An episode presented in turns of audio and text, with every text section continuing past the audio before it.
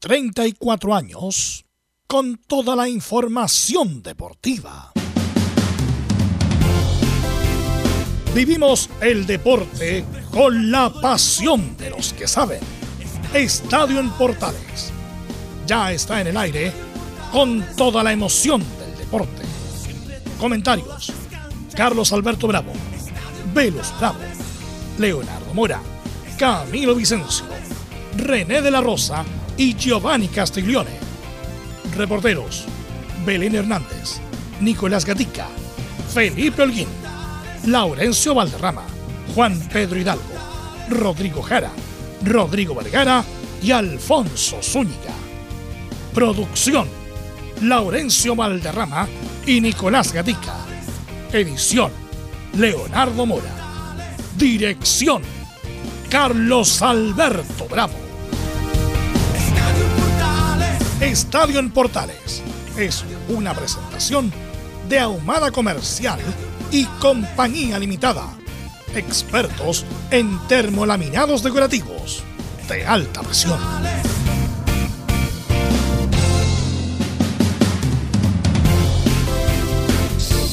¿Cómo les va?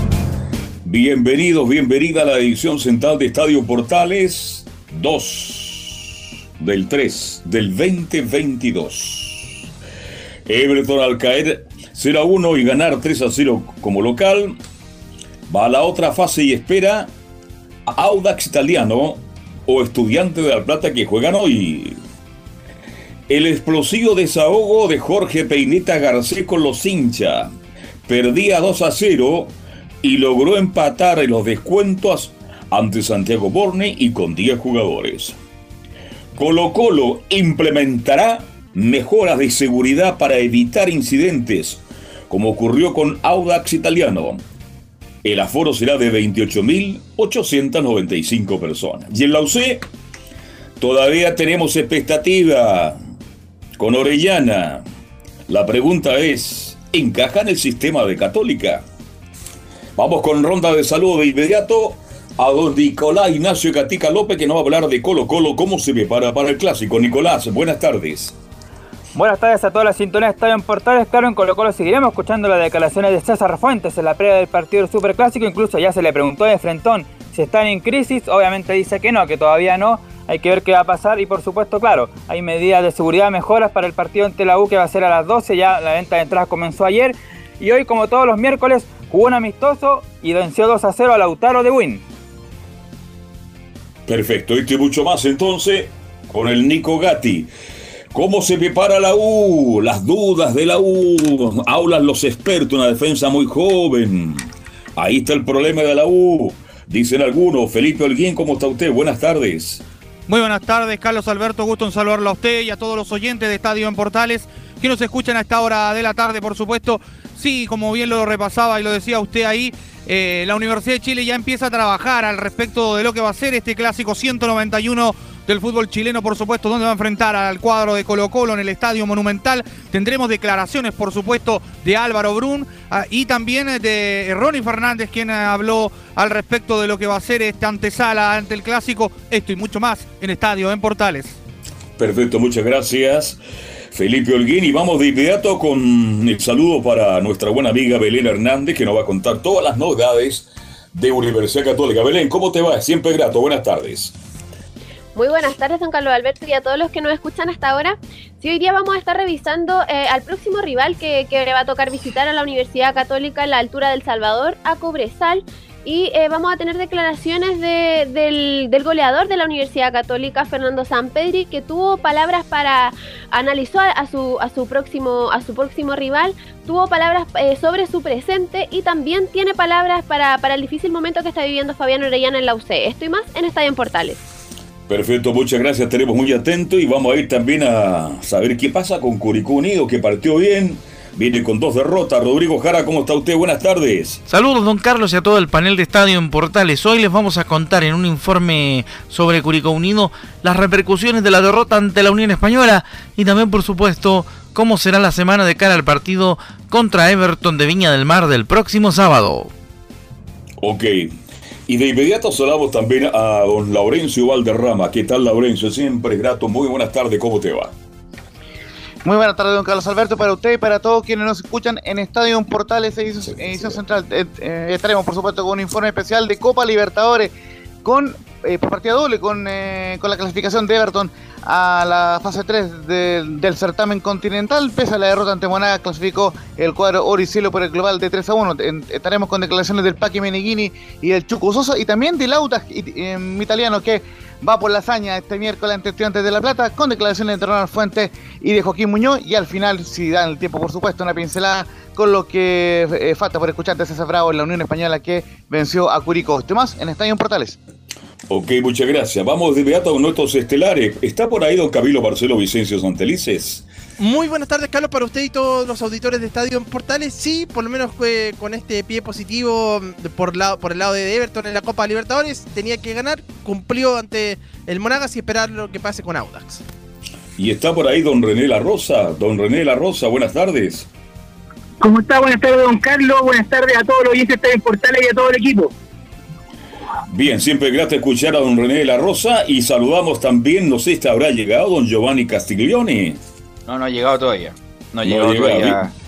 Así que bueno. Viene en el metro. ¿ah? Vamos a. Mm, tenemos mucha información. Vamos a aprovechar a René, por supuesto. Así que vamos con los titulares que lee Nicolás Gatica. Claro, y comenzamos en México, donde lo más destacado fue que Joaquín Montesinos anotó su primer gol en el Tijuana. Venció 2 a 1 como visita a Toluca, donde vinita Claudio Baeza que jugó los 90 minutos y Valver Huerta no fue citado. Además, el exjugador de Audax fue elegido la figura del partido tras ser titular por 88 minutos. Seguimos en chinos por el mundo y vamos a Italia. En el Inter empató sin goles ante Milan en la ida de semifinales de la Copa Italia. En este duelo, Alexis Sánchez y Arturo Vidal ingresaron al minuto 65 en el equipo de Inzaghi. La vuelta se disputará el 20 de abril. En el tema selección, la prensa inglesa asegura que Ben Brereton no alcanzará a estar recuperado de su lesión de ligamentos. Esto para los partidos ante Brasil y Uruguay por la última fecha doble de las clasificatorias rumbo a Qatar. De hecho, el delantero recién estaría disponible para jugar en la visita al Coventry City el 2 de abril en la Championship inglesa. Vamos al fútbol chileno y la primera vez donde Magallanes es líder tras vencer 2 a 1 a Santa Cruz como visita.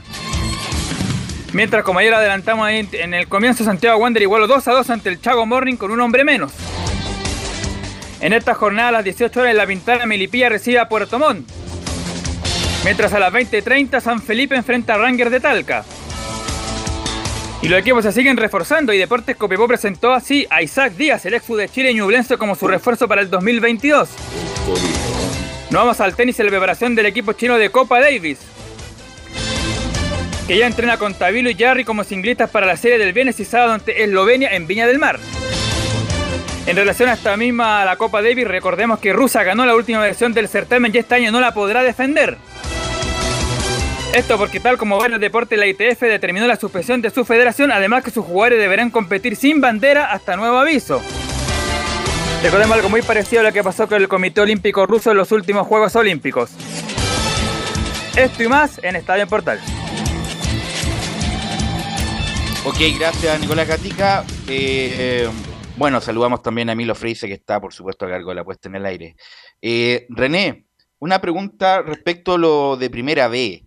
Desafortunadamente, producto del que no calza toda la programación para ir por una señal, prácticamente hay partido de primera B todos los días.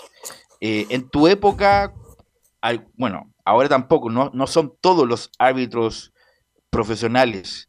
¿Cómo lo compatibilizan con su trabajo probablemente tal, René? Si, por ejemplo, ayer un, partido de primera vez, el árbitro que pide permiso tiene una licencia especial. ¿Cómo lo hacen, René, antes y ahora respecto de estos partidos de semana y todos los días con, la primera vez, sobre todo?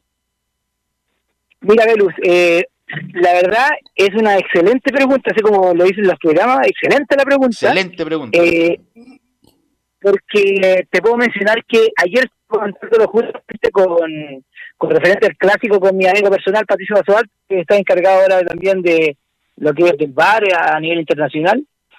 Eh, y también muchos árbitros de primera vez llamaron que no podían por asunto de, los permisos. Lamentablemente, eh, el arbitraje que si está disponible tiene que estar al 100% disponible en realidad eh, y, no es la realidad, no es la realidad. Y así también fue cuando yo estaba en la, primera vez también, felizmente por eso casi la mayoría se independiza, pero cuando son independientes eh, eh, se le hace un poco dificultoso. Hay que pedir con anticipación, eh, no te avisan, por ejemplo, no hay una programación de una semana para otra, sino que días antes nomás y la posibilidad de guardar días de vacaciones, eh, permiso eh, pendiente. Así que es bastante complejo para cualquier árbitro, y especialmente cuando si tiene proyección y la idea es que tenga continuidad. O sea, la, la NFP y el, no sé, pues, el comité de árbitro designa los que hay disponibles, ¿no? No, no el que quisiera en la semana, por, por lo menos. Puedo cantar una... Eh, y te llama, por ejemplo, yo llamo a Belu, Belu no me contesta la tercera, llamo al siguiente. Ah, ya. Así es, Así es. Aquí hay que... Así que, eh, ah, bueno, así era antiguamente, ahora si el, profesor a cargo quiere que ese árbitro dirija o tenga la posibilidad, es otra mentalidad, pero antiguamente, tercer llamado, no, ya, que va a ser siguiente pero ahora como hay ahora hay, mucha proyección, la idea es que todos tengan partido y que tengan la oportunidad para especialmente si otra división. Mira, qué bueno saberlo, ¿ah? qué bueno saberlo. Eh, esto para que la gente sepa el lado de, de las designaciones justamente en el, día a día, sobre todo en estos en estos partidos de... Sí. Y, y, te comento más todavía, muchos árbitros, muchos árbitros que están eh, que están habitando en segunda división, como me tocó a mí eh, eh evaluar la semana pasada en Recoleta con Fernando Vial, el muchacho es de Valparaíso. Es Valparaíso, otro de San Antonio, así que es bien complejo, Velu, cuando son en forma dependiente los muchachos. Claro, y los que están a cargo, ¿quién está a cargo de las designaciones? Eh, bueno, Castrillo, ¿no? Claro, está eh, como cabeza de serie, como se puede decir, eh, eh, Castrilli. Segundo está eh, Talamilla, Osvaldo Talamilla. Tercero está Braulio Arena como comisión y de ahí Cebar viene Patricio Basoar, que a nivel nacional ahora, nombrado recién, y Manuel Acosta, que asumió como carrete, conjuntamente con Rafael Villauta, que son dos árbitros internacionales los cuales estaban eh, en la época de Enrique Ose, José Osorio, son toda esa camada. Ahora, René, ¿esto designa primera división, primera B y segunda profesional o primera A y primera B solamente? Eh, no, todas, todas las divisiones están ellos. No hay ahora como eh, un encargado, por ejemplo, de primera B y segunda división. No, no, no, no. Están dirigiendo todos, están eh, los tres como comisión, están eh, designando los árbitros, viendo los cambios, las posibilidades que tienen las proyecciones. y a su vez, solamente ellos se, se, se descartan, entre paréntesis la palabra, en la evaluación de lo que es VAR y lo que es eh, eh, cuarto de árbitros. Solamente ellos ven lo que es cancha y en este caso ¿eh? es cualquier cantidad de pega, uno no lo sabe, pero es harto de trabajo. Harta pega, bueno. Así que bueno, insisto, por lo que pasó con la que ahora se transmite íntegramente la fecha de primera vez, pero en horarios marginales y en días marginales, la verdad, un martes a las nueve y media de la noche hay eh, partidos de primera vez. Bueno, em, te quiero, Laurencio, que nos comente lo que pasó ayer. Everton, después de una jornada bien complicada, con casos de COVID, con una vuelta pero larguísima, llegó a jugar con el Monagas, perdió, pero clasificó igual, Laurencio Valderrama. Sí, muchachos, justamente una buena clasificación del Everton de Viña del, Mar, derrota 1-0 ante Monagas. Eh, ciertamente igualmente eh, le sirvió el, marcador esa derrota 1 0 porque eh, eh, ganó el 3 1 en el marcador global y bueno, estaba con complicaciones cuadro del Everton porque además em, por el contexto de los casos de COVID fueron bajas Julio Barroso y Juan Cueva, dos figuras importantes en el cuadro del Everton de Viña Mar. recordemos que se confirmó un solo caso a nivel de em, del plantel y uno a nivel del, del staff, que no se aclaró si era el cuerpo médico, el cuerpo técnico, pero eh, uno en el staff y uno en el plantel. Así que obviamente como no se pueden dar los nombres, eh, no lo vamos a hacer, pero ciertamente fueron bajas Juan Cuevas y eh, Julio Barroso, así que eh, tuvo que lidiar con eso eh, Everton de Viña pero hubo grandes actuaciones como la de Ibacache, la del mismo capitán Rodrigo Echeverría, ex Unisa de Chile, Lucas Di Giorgio que se fajó con los centrales, el Chuco Sosa que también fue elegido la figura del partido, y, por, y por cierto, el Tuto de Paul que tuvo por ahí un par de tapadas también importantes en el partido. fue derrotó 1-0, gol de Oscar González, minuto 46 del, en el, en el comienzo del segundo tiempo en el Estadio Monumental de Maturín. Y claro, bien lo decías tú, un largo viaje de ida, de ida hacia Venezuela me refiero, eh, con escala en Colombia, y largo viaje de vuelta, porque tienen que recibir a, Curicó Unido el día sábado, y obviamente eh, será muy complejo ahí el tema, pero eh, lo cierto es que Everton ya está con el boleto en mano.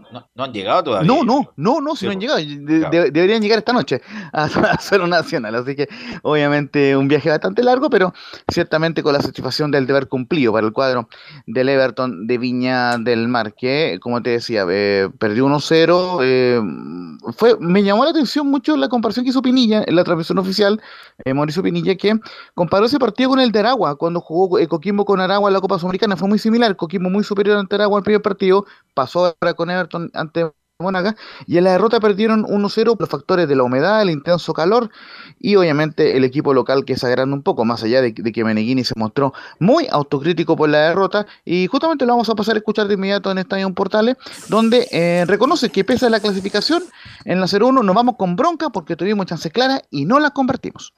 Eh, nos vamos con bronca porque fuimos muy superiores a lo largo de los 180 minutos. En el caso, como decía, de hoy, en el primer tiempo tuvimos cinco chances muy claras, no las convertimos. Ellos con, tres chances en 180 minutos se terminan llevando este partido, que creo que no refleja para nada lo que, lo que fue la superioridad que mostramos en la llave. Ese es un gran aprendizaje para lo que viene. No basta con generar, hay que convertir porque te puede costar caro. Y antes que le la bajada, muchachos, justamente la 02 dice que todos hicieron un esfuerzo muy grande ellos ante las bajas de, de Juan Cuevas y de Julio Barroso. Sí, creo que todos cumplieron. Eh, hicimos un esfuerzo muy grande. Veníamos también de un esfuerzo muy grande por el torneo nacional en Calera. Eh, el viaje, la verdad, que fue desgastante. Un viaje largo que, que nos exigió mucho. Así que muy contento por el esfuerzo, no solamente de los que sustituyeron a esos dos jugadores, sino de todos. Ahora, muchachos. sí, Camilo, Carlos Alberto, René, eh, parto por ti, René. Eh, era la obligación nomás de Everton, con todo respeto, eh, insisto, Tal cual. Con, el Monaga y todo lo demás, y el PAC y todas las explicaciones que son atendibles, por supuesto, el viaje largo, el desgaste, come piernas, por supuesto, René, pero la obligación, la mínima obligación de Everton era pasar esta llave a este, este discreto equipo venezolano, René. René. No está René. Carlos Alberto, tú. Sí, no, comparto plenamente contigo. El equipo de Everton Mar tenía la obligación de, tenía la obligación de ganar, porque es mucho más que el fútbol venezolano. Si sabemos que hay dos, tres equipos venezolanos que son de categoría, el resto son todos asequibles. Y Everton con dos ausencias importantes, Cuevas, sobre todo, que se transforma el jugador que es el émbolo, Viñamarino, el hombre que crea, el hombre que llega, y sin Barroso en el fondo, bueno, pero la obligación era esa. Ahora, la tremenda obligación que va a tener Everton y yo creo que es lo que viene, Velo, porque va a ser Audax italiano o puede ser incluso Estudiante de La Plata, que es un equipo ya de otro nivel. Pero cumplió Everton, pero tenía la obligación de pasar. Claro, era la obligación René, ¿ah? así que nada, hay que, bueno, obviamente hay que pasarlo, el fútbol te da mucha sorpresa, pero la obligación de Everton era pasar René de la Rosa.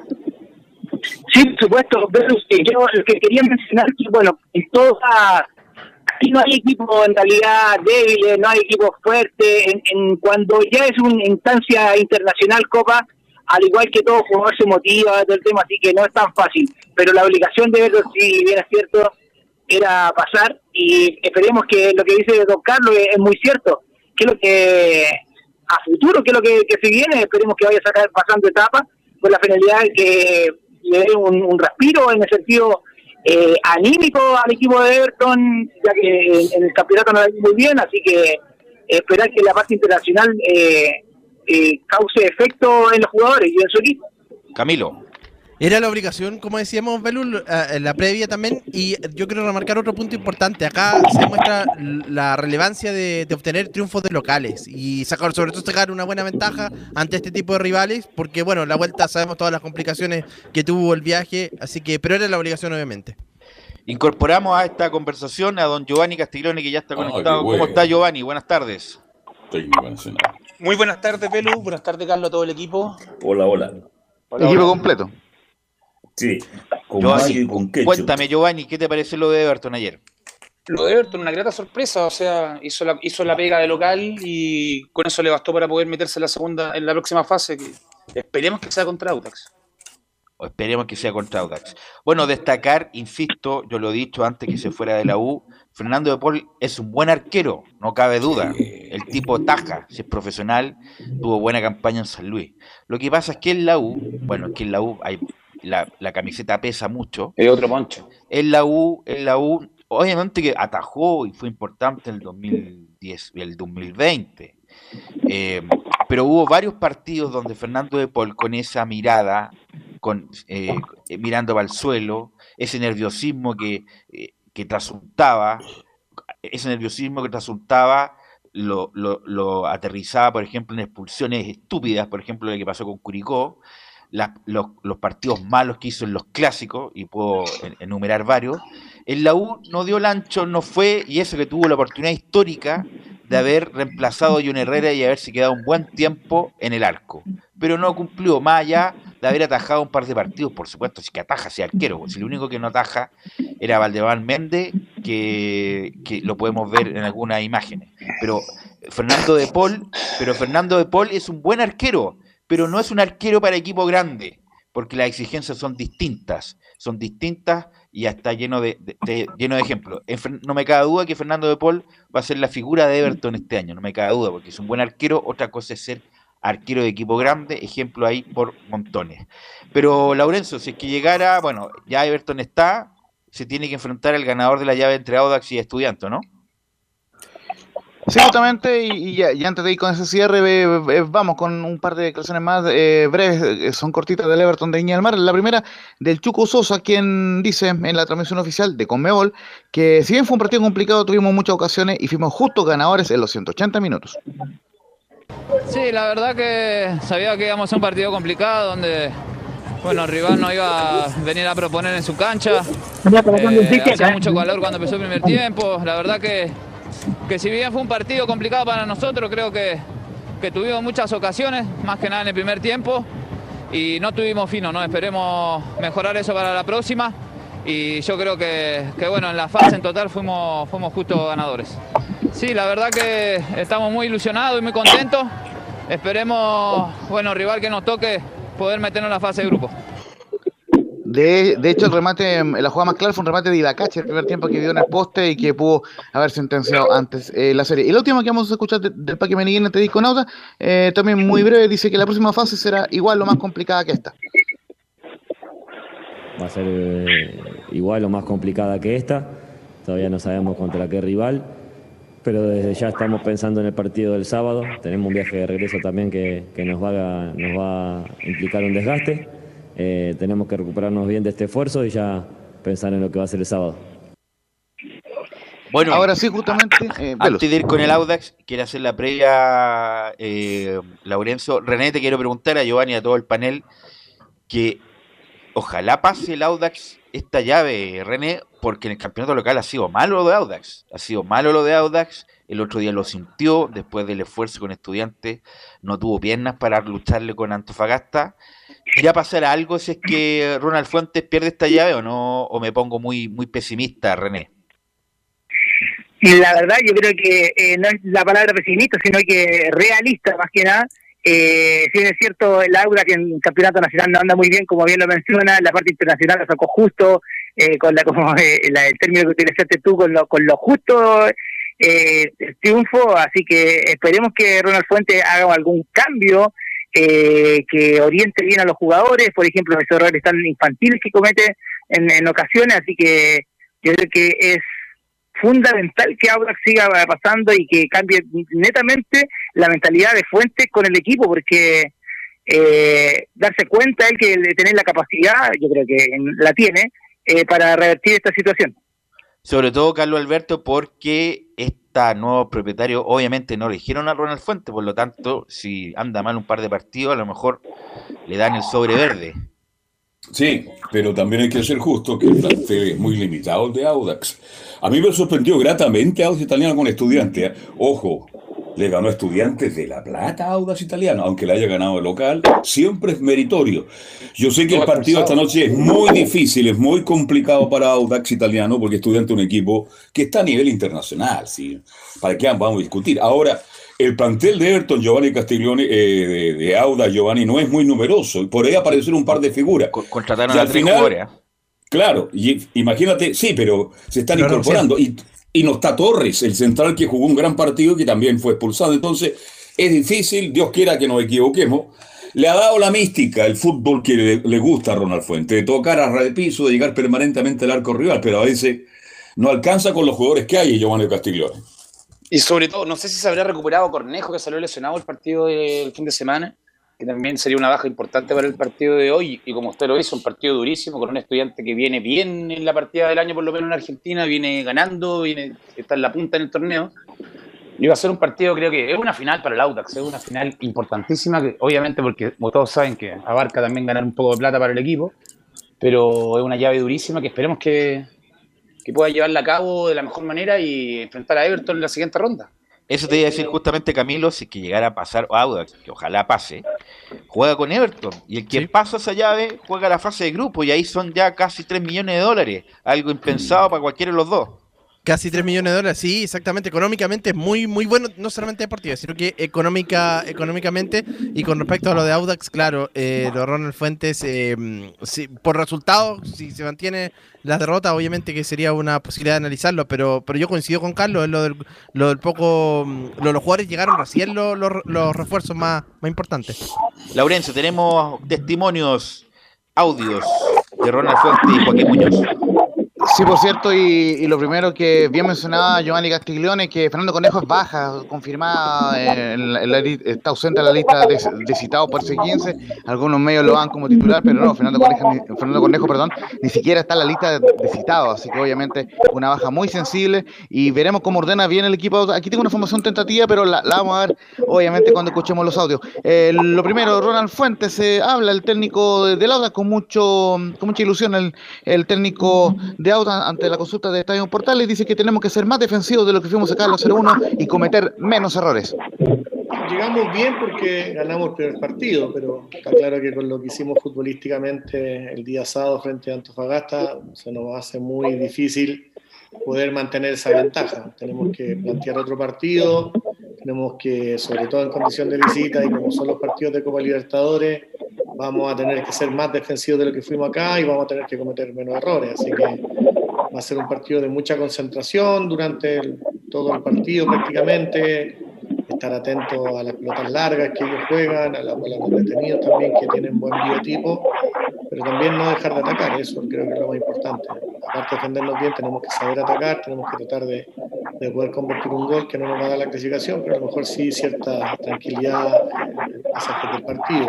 Pero bien, sabemos anímicamente, ya están recuperados, sabemos que no tenemos margen de error para, para esta presentación y también nos va a servir para, para lo que viene en el campeonato, donde no, no hemos andado bien.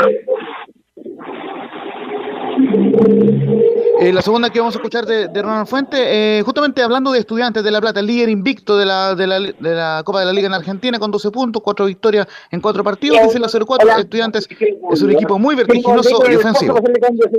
Sí, es un equipo que es muy vertiginoso. Tuve la opción de los, de, de, de los cuatro partidos que ha jugado y, y, tres con Independiente, con Lanús y ayer con Arsenal. Y en los tres, independiente de la condición, siempre fue un equipo que fue muy ofensivo, desde las pelotas largas, desde ganar los segundos balones, desde no permitirle al, al rival progresar en campo a través de, de, del juego asociado. Son muchos de cortar o mucho de, meter mucha gente en la zona media para recuperar y salir rápido en los tres partidos ha sido igual y también lo hizo con nosotros, así que no creo que vaya a cambiar esa manera buena que tienen porque le ha dado resultado en el torneo nacional de ellos, ¿no es cierto? Y, y, está claro que nosotros vamos a tener que mejorar mucho en la concentración y, y en tratar de no defender tan cerca del arco. Si defendemos cerca del arco nos, nos vamos a complicar porque ellos ahí es donde se hacen fuertes, donde ganan los segundos valores muy cercanos al arco y siguen en función de ataque que, que le ha permitido, como, como decía anteriormente, la liga de ellos de de lograr buenos resultados en condición de local. Así que vamos a plantear un partido un poquito lejano del área nuestra para, para, tratar de contrarrestar esas cosas buenas que tienen ellos, sobre todo los segundos valores. Muchachos. Bueno, partido duro, ya lo dijimos, estudiante un equipo grande, un equipo con, con experiencia internacional, puntero del fútbol argentino. Fíjate que eh, Auda jugó también, sobre todo los primeros 45, hasta los 20 el segundo acá en Chile lo hizo muy bien, pero cuando ya empezó a correr, a luchar, se nota la diferencia de un campeonato o de una liga con otra. Cuando el equipo de estudiante empezó a correr, a, mostrar la parte física, ahí vino justamente alguna debilidad de Auda. Tuvo la fortuna Auda que se defendió bien. Entonces el partido de esta noche es duro, es complicado. Ojalá que todo lo que dijo Ronald Fuentes se pueda cumplir, pero es duro el partido con estudiantes. Así es, así que bueno, ojalá le vaya bien a Audax Italiano, va a enfrentar una caldera con estudiantes de La Plata, insisto, está puntero del campeonato, eh, es un gol solamente, así que hay que estar muy atento con lo que pase con Audax en La Plata. Hay que estar atento con el cambio de aceite también, ¿ah? Sí, Laurencio.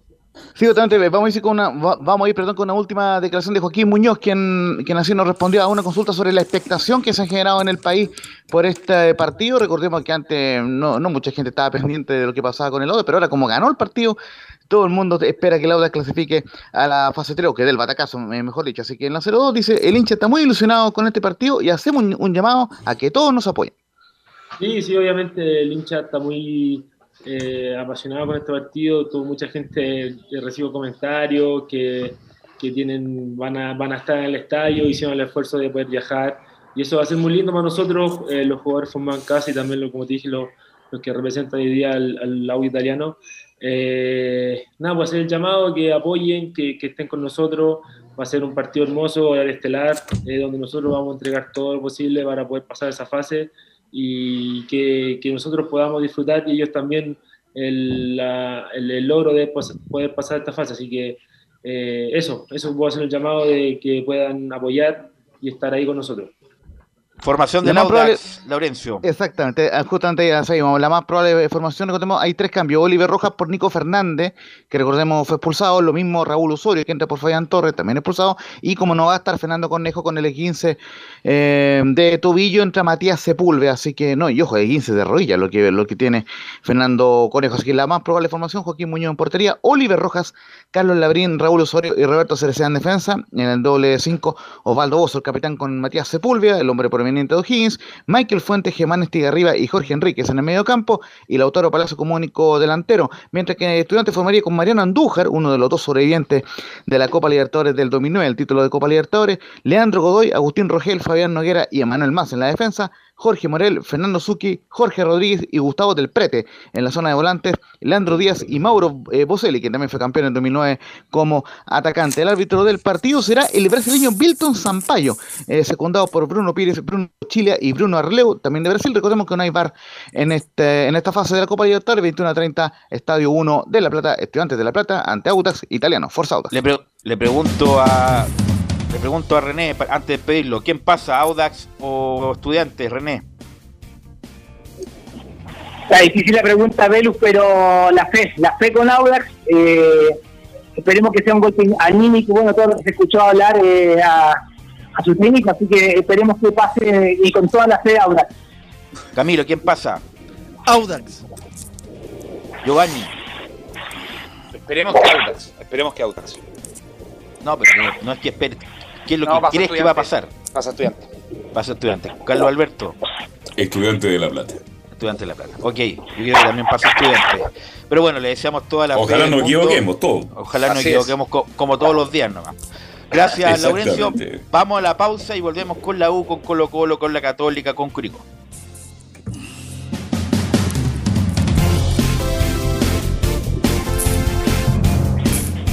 Radio Portales le indica la hora.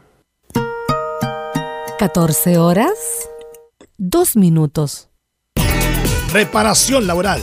Abogados especialistas en accidentes del trabajo, despidos injustificados y autodespidos. ¿Tuviste un accidente de trabajo en los últimos 5 años y ese accidente se originó en la conducta negligente de tu empleador? es muy probable que tengas derecho a obtener una indemnización por los daños causados. Consulta gratis. Reparación laboral.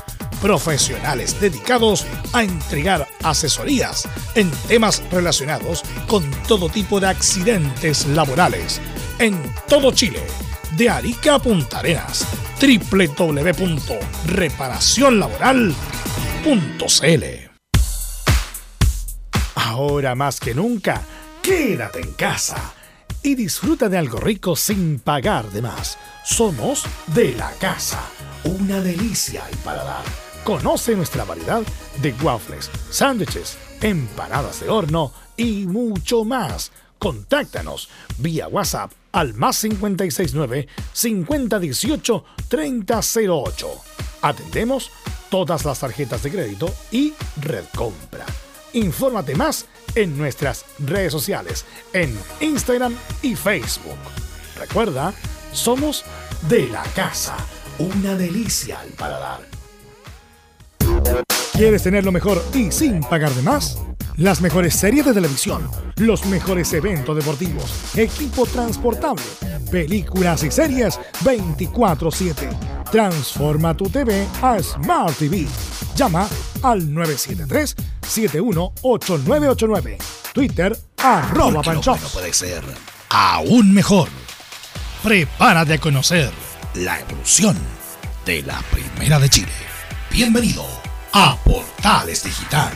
Ingresa ya a www.radioportales.cl y descubre nuestra señal en vivo en audio y video, además del tradicional 1180m. Mantente al día con las últimas informaciones de Chile y el mundo e interactúa con nosotros a través de nuestras redes sociales en Facebook, Twitter e Instagram. Recuerda www.radioportales.cl La nueva multiplataforma de la Primera de Chile ahora es aún mejor. Termolaminados de León. Tecnología alemana de última generación. Casa Matriz, Avenida La Serena 776, Recoleta. Fono 22 622 5676. Termolaminados de León. Desde todo Chile. Desde todo Chile. Y para todo Chile. Y para todo Chile. Portales Digital está en todas partes. www.radioportales.cl Entre Marco Grande y Marco Chico, media vuelta y vuelta completa. Escuchas Estadio en Portales en su edición central. La primera de Chile, uniendo al país de norte a sur. 14 horas con 6 minutos, 14 horas con 6 minutos. Eh, reparación laboral, abogados especialistas en accidentes del trabajo, despidos injustificados y autodespidos. Consulta gratis en todo Chile en reparacionlaboral.cl, porque reparación laboral es tu mejor respuesta. Y el que no ha tenido respuesta en las últimas dos fechas, más bien en todas las fechas, es la U de Chile, que no sé con cómo va a tratar de competir con Colo Colo el próximo domingo, Felipe Holguín. Muy buenas tardes, eh, nuevamente los saludo muchachos a todos ustedes en el panel y a toda la gente que nos escucha a esta hora al, al respecto del informe de la Universidad de Chile. Claro está, eh, bien lo decía en titulares, eh, la U ya empieza a trabajar de lleno y a empezar a, a ver las soluciones, sobre todo en los errores defensivos que tiene, y también eh, a trabajar eh, en recuperar algunos hombres que pueden ser importantes en el esquema táctico que prepara el profesor, en este caso del técnico colombiano Santiago Escobar, para lo que va a ser este duelo tan importante para la Universidad de Chile y tratar de buscar, ¿por qué no?, el milagro allá y tratar de ganar en el Estadio Monumental. Eh, sí, bueno, eh, Giovanni, Camilo, Alberto, insisto, obviamente que lo mínimo que se le pide a un equipo con la- como la U es luchar, bregar, no, no entregarse, por supuesto, es lo mínimo, pero el punto acá va más allá de eso, e insisto, con, con solución a corto plazo casi improbable, que es que el equipo logre funcionamiento, que con esos dos centrales, insisto, cualquier funcionamiento que haya Giovanni, cada vez que enfrenta mano a mano estos dos centrales, la van a embarrar, por no decir, como diría Bombalé, la van a cagar en cualquier momento estos dos centrales de Giovanni. Así es, Velo, no, no dan por, por lo menos hasta la cuarta fecha no han dado el ancho y ha sido una, una, defensa muy, muy blanda. Y creo que este partido es importantísimo porque Colo Colo, independiente de sus resultados que han sido bajos y el rendimiento bajo, si llega a armar el juego que venía acostumbrado a hacer, puede complicar mucho esa defensa. El, no el trío, los, delanteros, el, el, enlace, los dos abiertos, puede ser un dolor de cabeza tremendo para un SH. Insisto, ayer, bueno, algún audio dije, Camilo, Carlos Alberto, que si llegara a perder feo la U, feo, me, refiero a boleta y baile el próximo domingo, hay que revisar la continuidad de este muchacho porque no, lo, del Chago, lo del Chago Escobar, ya. Lo de Escobar porque, insisto, por ejemplo, Costas inmediatamente le dio un vuelco palestino. Perfecto. Incluso hasta el muchacho de, de Venezuela en Antofagasta, ya ah, algo juega Antofagasta. Tolizano. Eh, bien, muy bien el muchacho. Y hay otros también técnicos que le han dado la vuelta rápidamente. Y Escobar, Carlos Alberto y Camilo, la U en particular, no ha mostrado mucho. Pero es que ahí está la, descompensación justamente del equipo, porque, pero claro, como idea de juego no, no, no, se la ha dado todavía por lo que él por lo menos vino a presentar, que lo decíamos ayer de ese juego ofensivo, no, no se, no se ha visto de estar mayor cantidad de tiempo en campo contrario, nada, pero es producto de mm, producto justamente de la descompensación también del equipo. A mí, ganando jugó mal, imagínate, ganando jugó mal, y después cuando ya empezó con Antofagasta y los dos últimos partidos ha jugado muy mal. Ahora, Hablamos de Morales, que en, ataque a mí me sorprende gratamente. En ataque, juega muy bien en ataque, pero defendiendo no lo hace bien. Andía, que era un lateral derecho de proyección, porque aquí criticamos mucho a Carrasco y con justicia y a, Tapia, pero Andía por derecha tampoco pasa y cuando pasa no hace daño. Entonces, con dos centrales malísimos hasta ahora, como Carrasco y Tapia, yo lo veo muy difícil, muy complicado. Y tú lo dijiste de que mm, De Paul miraba con esa, con esa misma cara estoy siguiendo a Santiago Escobar, el técnico de la U de Chile. Lo veo desorientado, lo veo que no da con el ancho, da la sensación que no encuentra los jugadores que él quiere y definitivamente la U la tiene, pero muy complicada el próximo. Mira, nada, nada que, mira, nada que decir respecto a los caribeños, me refiero a caribeños, venezolanos y colombianos que están ahí cerca del Mar Caribe. Eh, y ahí encuentro razón a algunos también eh, analistas. La U venía de una pésima experiencia con Dudamel, horrible experiencia. Eh, a pesar de que salió campeón, ahora está nuevamente una mala campaña en el Deportivo Cali. Y contratan a otro caribeño, que ya salió campeón con Nacional en algún momento, buena campaña con la Católica de Quito, pero además Rueda también le fue mal acá. Entonces, Camilo, ¿hay algún caribeño colombiano venezolano técnico, me refiero, que haya tenido éxito en Chile alguna vez? No, no recuerdo. Aparte, colombiano es el primero que dirige acá en la liga y venezolano no, no recuerdo la verdad. No, bueno, pero hay que, que buscarla, pero así a simple vista no. Sin ir más lejos, muchachos, eh, eh, Juan Domingo eh, Tolizano no le está yendo muy bien en Antofagasta, es, muy cuestionado, nos contaba por interno Juan Pedro. Sí, Oye, pero, Antofagasta juega bien, tiene una idea futbolística. Pero juega bien, fue mejor que la U, no mereció perder.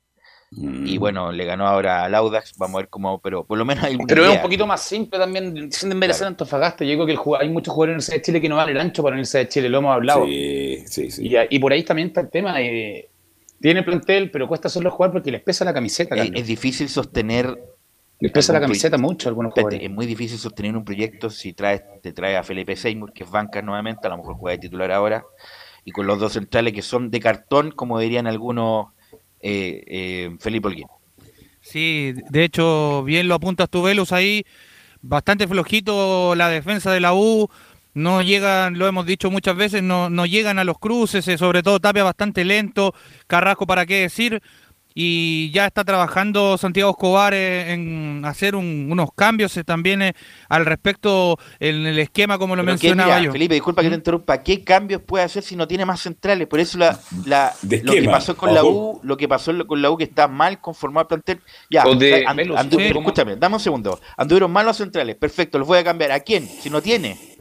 Entonces, por eso está mal conformado el plantel de la U si no tiene otros centrales para echar mano. Insisto, Osvaldo González, con 40.000 años, juega mucho más que estos dos que jugaron el otro día y va a jugar siempre igual. Entonces, ¿qué cambios puede hacer Giovanni si no tiene más centrales? No, no, no, lo único que puede hacer acá, yo veo un, falta de comunicación. El gol que le hace O'Higgins, veo al, al, a un- al central que le llega por la espalda muy mal parado, entonces acá no se están hablando tampoco. Entonces, si no estamos dando el ancho técnicamente, tratemos de afirmarnos tácticamente. Pero que ni siquiera veo eso, veo los espacios que quedan, que pasen en profundidad, que llegan y le pican a la espalda a los centrales, le hacen el- y haciendo los goles de esa manera, creo que está muy parado mal tácticamente. Entonces hay que ordenarlo un poco dentro, para poder corregir dentro de todo lo malo que tienen. Oye, mira, yo recuerdo, mira, una de las pocas cosas buenas que ha hecho Salah en su carrera, que por cuando llegó en la U lo ordenó, qué sé yo, y a quién trajo para... Rogelio Delgado. Justamente, a Rogelio Delgado. el para. Y lo acompañó con el Tuto Barca. Para darle categoría a, yo insisto, yo soy testigo, tú también, Giovanni, en esa época que había que armarlo de a poco a Rogelio, jugaba un domingo, no entrenaba el lunes, el martes iba a, a qué sé yo, a, tenían que armarlo de a poquito, el miércoles se movía un poquito, el jueves hacía fútbol, el viernes ya le ponían la cabeza y el, el sábado jugaba. Pero era, era, era una fiera. No, y Rogelio Arturo, mira, y dicho por Arturo Salá, me lo dijo en su casa, me recuerdo, me dijo que, que le impresionaba a Rogelio Delgado porque en la semana no hablaba nada, nada, nada, y entrenaba, como tú lo decías, para armarse para el fin de semana. Y en la cancha lo que hablaba y lo que metía era impresionante, que, metía era, era era, era una cosa, pero, Yo, mira, yo me acuerdo. otra persona fui- que entraba a la cancha. Mira, hace mil años fui pelotero ahí del partido este de la U con el Real Madrid y Rogelio jugó ese partido como si fuera una final ¿ah? y se comió a, a Iván Zamorano, Rogelio Delgado en ese partido. Es que así, Independiente así que- vivía el fútbol él. Independiente que fueron amistosos. Pero insisto, ese jugador, la U no lo tiene Felipe Holguín. No, no lo tiene. De hecho, con decirle que lo que yo me refería era que quiere cambiar este esquema, jugar el con tres esquema. delanteros. Claro, el esquema Exacto, táctico. El esquema, sí. y lo va a pasar con dos delanteros arriba. eh, y el medio campo lo quiere poblar con cuatro y cuatro en el fondo. Ese es eh, lo que ha estado trabajando. De hecho, ha probado con Osorio, en el medio de Camilo Moya, dejando también eh, eh, a Álvaro Brun junto con Gallegos y por el otro lado a Junior Fernández por la derecha. Eso es lo que ha estado trabajando ahora eh, mira, Santiago mira. Junior Fernández no es de- volante. po, No, como que no. ya es vol- entonces ahí no es 4-4-2 ya. po, Entonces, eh, Junior Fernández, insisto, ha mejorado mucho. Yo creo que fue de lo más decente el otro día y lo saca. Lo saca Escobar, pero es, no, es un, no, es un, no es un volante. No, y aparte por la edad tampoco. ¿Para qué matarlo si lo puede ocupar de mejor manera en el puesto de él? Claro, Felipe. Sí, y de, y de hecho ha probado hasta por el costado izquierdo con Pablo Aranguis porque fue la misma formación que ocupó cuando jugó con Boca Juniors. Entonces, por ahí pasa el tema de, de- de este esquema táctico que prepara el profesor Santiago Escobar, pero al respecto pasemos a, a escuchar unas declaraciones de Ronnie Fernández donde dice, no por un partido vamos a entrar en dudas del poderío que tenemos.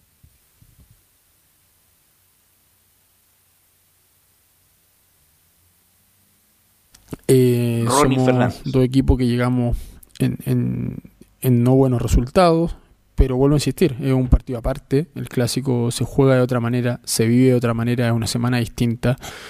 Y, y la verdad que, que creo que nos toca a nosotros prepararnos, a estar fuerte, a estar firme en, en- en mi labor, que, que va a ser por ahí meterme entre los dos centrales como lo he hecho, el intentar poder hacer un buen juego de espalda para descargar a los que vienen de, de atrás y, y poder ser letales en el área. Creo que, que esa fue nuestra fortaleza los primeros partidos, que, que no por un partido vamos, vamos a entrar en dudas de- del poderío que tenemos, que, que yo sigo confiando en, en- en todo el plantel que, que tenemos. Ahí está en una de las declaraciones de Ronnie Fernández al respecto de lo que va a ser eh, este duelo ante Colo Colo, que es bastante importante para las huestes azules, eh, muchachos. ¿Vargas está o no está Vargas? Sí, entrenó hoy día Carlos, eh, eh, y al igual que Oye, ayer... está Felipe, pero lo que tenía Vargas era una pubalgia. Una pubalgia. Sí. Claro, entonces estábamos mal ahí, mal, mal el dato. No, Claro, lo- él tiene, él, de- él tenía una pubalgia, pero él se está recuperando. De hecho, ayer hizo fútbol con el eh, primer equipo y, y no presentó ninguna molestia al respecto. No, no, y no, por otro- eso te digo, más que lo que otro que se, que se hablaba era una pubalgia, Giovanni, y recuperarse una pubalgia es, Tan rápido. Es, es doloroso y, y lleva su tiempo. Como tú lo dices, es una, es una lesión que pa- pasa a ser casi crónica, que te persigue, te persigue y hay que saber llevarla y creo que es muy rápida la recuperación. Bueno, veremos, a lo mejor, el obviamente el clásico. Creo van a por eso lo van a... Bueno, ahí está. Sí. Y lo que no me... Sí, Ah, adelante, no, adelante, adelante. Eh, lo que le iba a comentar, lo, como les decía, lo van a infiltrar por lo que yo pude averiguar al respecto a este jugador y, también se habló mucho de lo que va, de lo que les comentaba yo, del esquema táctico Velus, muchachos, porque también está probando con el eh, 4-2-3-1 con Jason Vargas desde el comienzo. Mira, sabes que la verdad, la ilusión, insisto, con la U y con este proyecto se me diluyó ya al, a- al cuarto partido. O sea, Me verdad, recuerda al profe Rueda cuando no sabíamos cómo iba a parar el equipo el fin de semana, un día partido. antes. Así que la verdad no tengo ninguna ilusión, pero además Escobar no ha mostrado ninguna mm, vivacidad en cuanto a la conformación del, del partido y sobre todo los cambios también, Camilo. Por lo tanto, como nunca antes, Colo Colo es inmensamente favorito en este partido. Sí, abs- absolutamente, sí, que eso lo- lo- uno lo mira a Escobar, escucha las declaraciones también y no hay nada que como una que dé una esperanza tampoco así como de como de un cambio. A, a lo mejor ahora sí lo miran y todo, pero no, pero hasta el momento no ha mostrado nada. Mira, ¿qué, qué haría yo? Bueno, a pesar de mi Brun, que lo encontré discretísimo también el otro día. Sí, qué bueno, discretísimo el uruguayo. La U debió haber peleado por un volante central de categoría y trajeron a Brun, que me pareció discreto en cuanto a la recuperación, que no marcó presencia y además con la pelota en los pies se equivocó. Yo creo que con todos los pelotazos largos se equivocó Brun. Ya, bueno, pero es lo que hay. Brun con Seymour para te- contener ahí. Gallego y Jason Vargas. Y los dos, los dos de arriba, eh, Palacios y, Y Ronnie. y Ronnie Fernández y los cuatro de atrás, porque no hay más. Si yo tu- tuviera centrales importantes, saco inmediatamente los dos y pongo otros, pero no hay más, Felipe Olguín. No, y ahí no hay más. Gallego. A Gallego los sal- saldría en esa formación. Pero está, también está pensando en poner línea de tres, que no la ha hecho en todo el torneo, jugar con Colo Colo en el Monumental a las 12 del día, lo encuentro una locura. E insisto, yo no es por ser majadero y pesimista, pero si este muchacho pierde feo, yo creo que hay que revisar su oportunidad este muchacho antes que sea tarde, como pasó con el huevo. Que no, que no, que no pase un, dos, pasaron 10 partidos y la U estuvo a punto de irse al otro lado, Felipe. Sí, de hecho está siendo duramente criticado Valencia nuevamente en la juvenil. Perdió 5-1 hoy día en la mañana.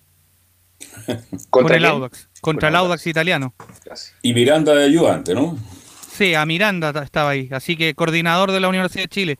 Pero ya para enfocarnos un poco más en lo que va a ser este clásico, eh, también tenemos declaraciones al respecto del uruguayo Álvaro Brum, quien habló tras el- la, la derrota ante O'Higgins de Rancagua y mencionó, va a ser un partido hermoso y habla del clásico ante Colo Colo. Sí, sí, sí, va, va a ser un partido hermoso. Ya sabemos la manera que lo tenemos que encarar y podemos cortar la racha esa que tenemos en contra. Esas eran las breves declaraciones que decía ahí el eh, jugador Álvaro Brun. Pasemos a escuchar una más eh, de Álvaro Brun, donde dice, tenemos un partido frente eh, hermoso para dar vuelta a la cara. Debut, este, lamentablemente no pudimos ganar. Lo buscamos por todos lados, con errores, con virtudes, pero lo buscamos. Me parece que fuimos hasta el último minuto, no, no- tuvimos la claridad que, que tenemos que tener y bueno, nos vamos derrotados. Para mejorar hay muchas cosas, eh, seguramente lo, lo vamos a hablar. Tenemos enfrente un partido hermoso para, darle, para dar vuelta a la cara. Ahí están las declaraciones del uruguayo Álvaro Brun, muchachos. Ayer descansó la U, Felipe. Perdón, Felipe, descansó la U ayer. No, la U entrenó, ha estado entrenando estos días. De hecho, eh, los días que me ha tocado ir al Centro Deportivo Azul, a- le ha tocado entrenar. Pero no ha hecho doble turno como la, aquellas eh, ocasiones. Ya. Lo que pasa Este equipo tiene que entrenar y entrenar y entrenar y conocerse más por Giovanni Castiglione. Sí, lo que Yo pasa es escuché que por ayer ahí que le han dado un día libre, el día martes. ayer. Que ayer había Sí, el día libre, también martes. entendí lo mismo. Claro. Entonces un equipo que necesita conocerse con un técnico nuevo tiene que trabajar todos los días. Mm, Perdónenme. A mí nunca Ahora me el- pasó que un día entre medio fuera día libre, nunca, nunca lo vi. Ahora, si llegara a ganar en una de esas cosas Oh, de la vida. Se Escobar, cábala. Escobar tiene un año de fuero, da lo mismo lo que pase después. Si le ganó a Colo Colo después 20 años el Monumental, tiene un año de fuero. Incluso ni Putin podrá invadir ahí el CDA. Entonces, tiene un año de fuero si es que llegara a ganar Camilo eh, a Colo Colo, pero insisto, como viene la U, no veo por dónde eh, le pueda dar hacer daño a Colo Colo. Lo único que uno se puede podría eh, esperar es los, los delanteros, es como lo único, como Ronnie Fernández, que llegue algo y, y también y, Pero- y, y Palacio, pero tiene Pero que llegarle. tiene que, tiene Sí. que llegarle, esa Sí, eso es, tiene que darle el paso y no llegarle. ¿Quién lo habilita? ¿Quién lo habilita? Claro. No me digáis que va a ¿Quién ser Arangui, porque no, ya no lo hizo en dos años. Felipe. Sí, y al respecto de lo que les comentaba, claro, me acaban de confirmar, Vargas tiene para cuatro semanas, pero lo van a filtrar, infiltrar, perdón, a- para que juegue el partido contra Colo Colo. Infiltrar una ¿Qué significa, pubalgia. ¿qué significa tener pubalgia, Giovanni?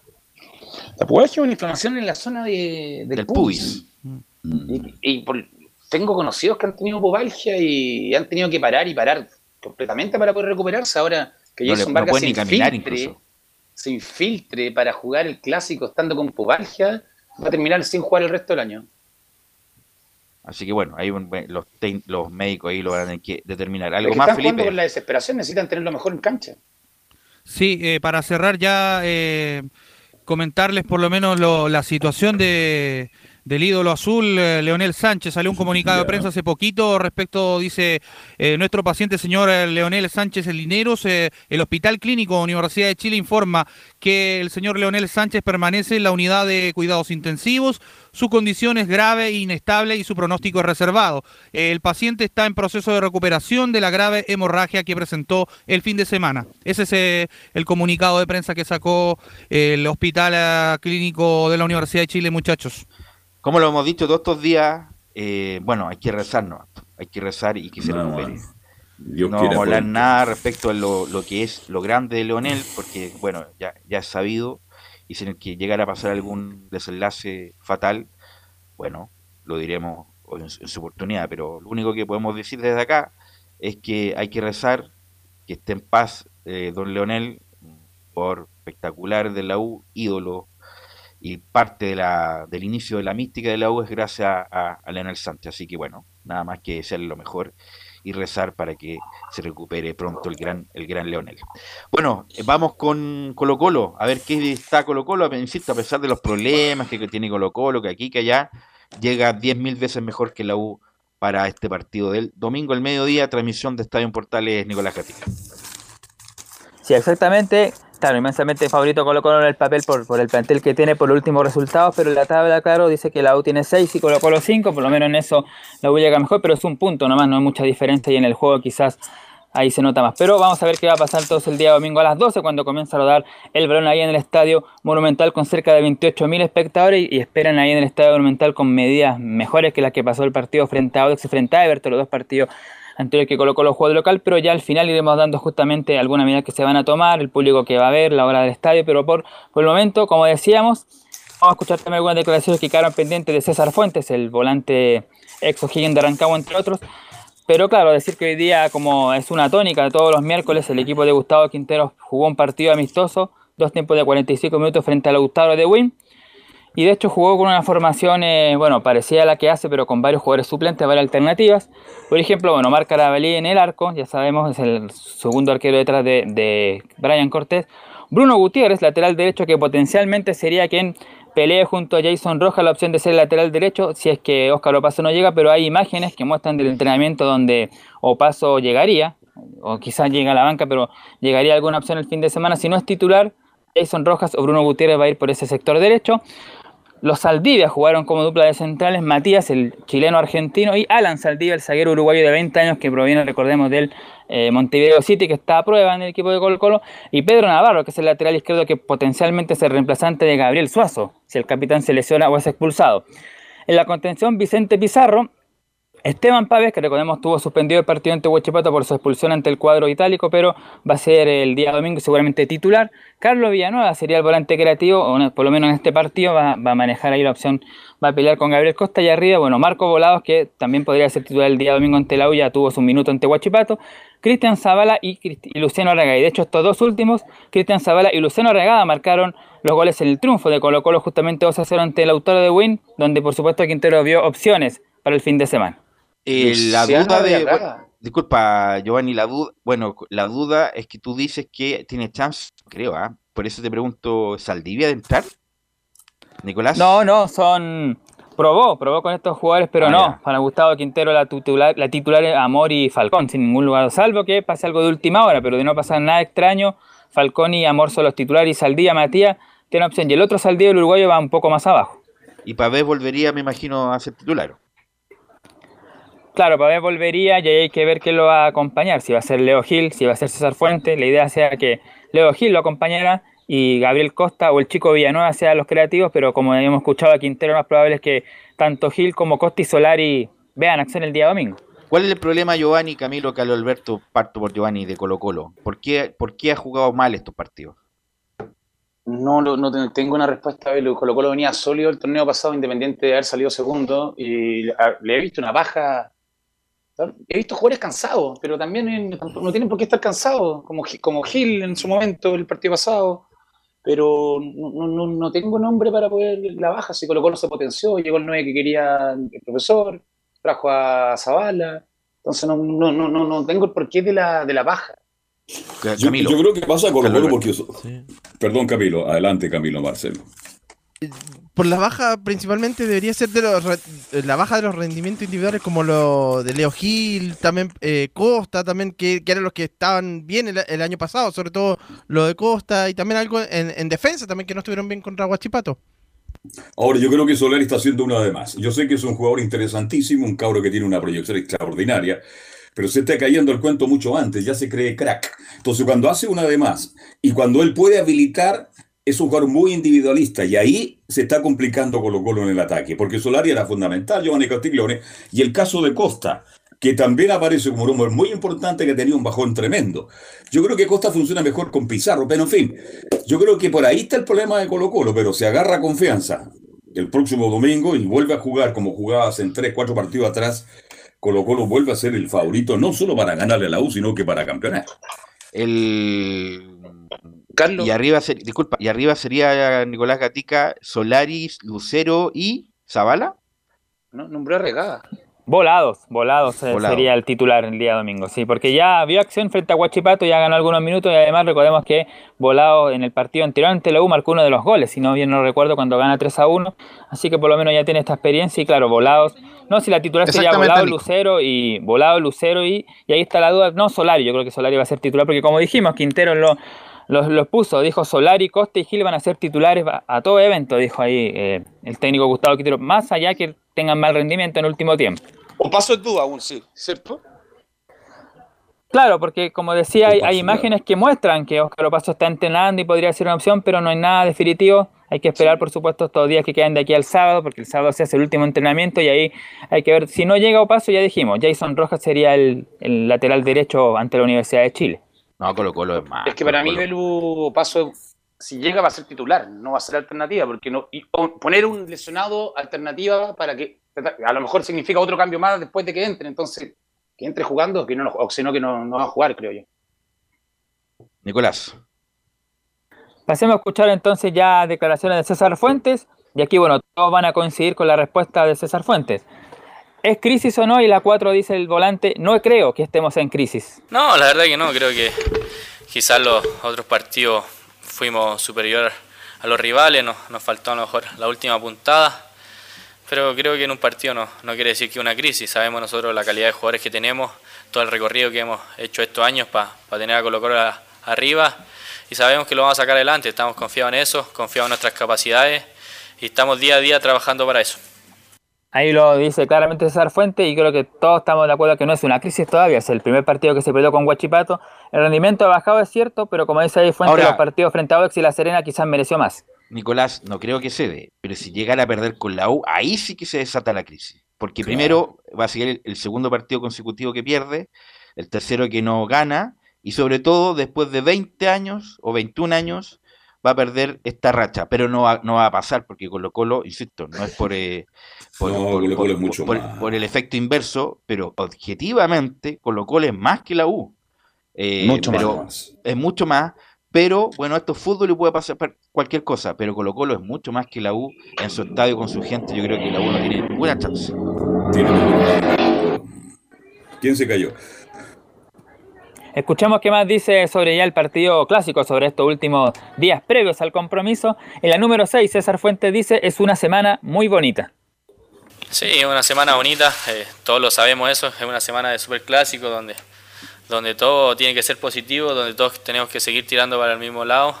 Y creo que eso nunca se ha, hecho ha sido un tema que se ha tocado acá, sino que siempre todos sabemos que los superclásicos se ganan y que hay que llegar de la mejor forma, son quizás partido aparte, pero nosotros tenemos que demostrar eh, cómo veníamos jugando la temporada pasada, cómo jugamos la Supercopa y creo que es, este es el momento ideal para, para demostrarlo contra, contra un gran rival, ellos también quieren ganar acá, pero nosotros tenemos que proponer nosotros, enfocarnos nosotros, no enfocarnos tanto en el rival, sino que enfocarnos nosotros en mejorar, en mejorar y seguir mejorando. Claro, por supuesto, la, la clave, hay que ver cómo juega la Universidad de Chile y todo eso, pero también preocuparse primero de cómo, cómo mejorar el juego.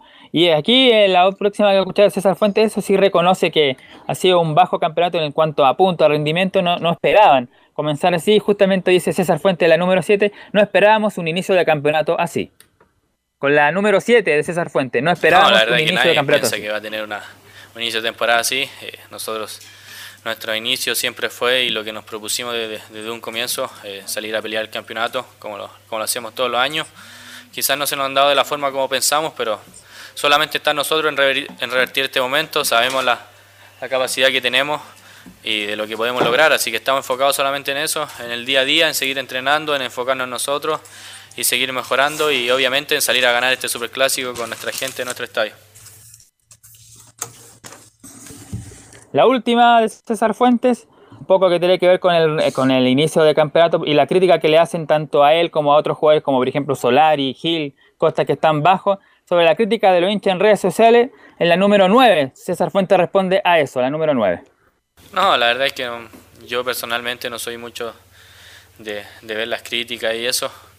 Creo que lo único que nosotros tenemos que hacer es trabajar y demostrarlo el fin de semana. Creo que eso es lo que es nuestra profesión. Sabemos que tenemos que mejorar, sabemos que la gente no está contenta con nuestro juego, pero nosotros sabemos de la capacidad que tenemos cada uno y lo demostramos el campeonato pasado, lo demostramos la, la Supercopa, así que no hay duda de que podemos revertir todo esto y sacar el equipo adelante, sacar el campeonato adelante, está recién empezando. Sabemos que hemos perdido puntos importantes, pero, pero tenemos que seguir luchando, creo que no, no podemos aflojar en ningún minuto, y menos ahora en este partido que es tan importante para nosotros y para el hincha también.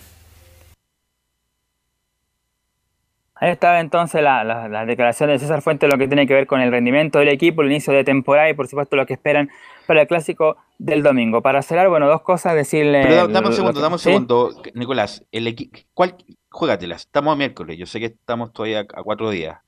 ¿Cuál sería el equipo Colo Colo hoy, a las 14.36 del miércoles?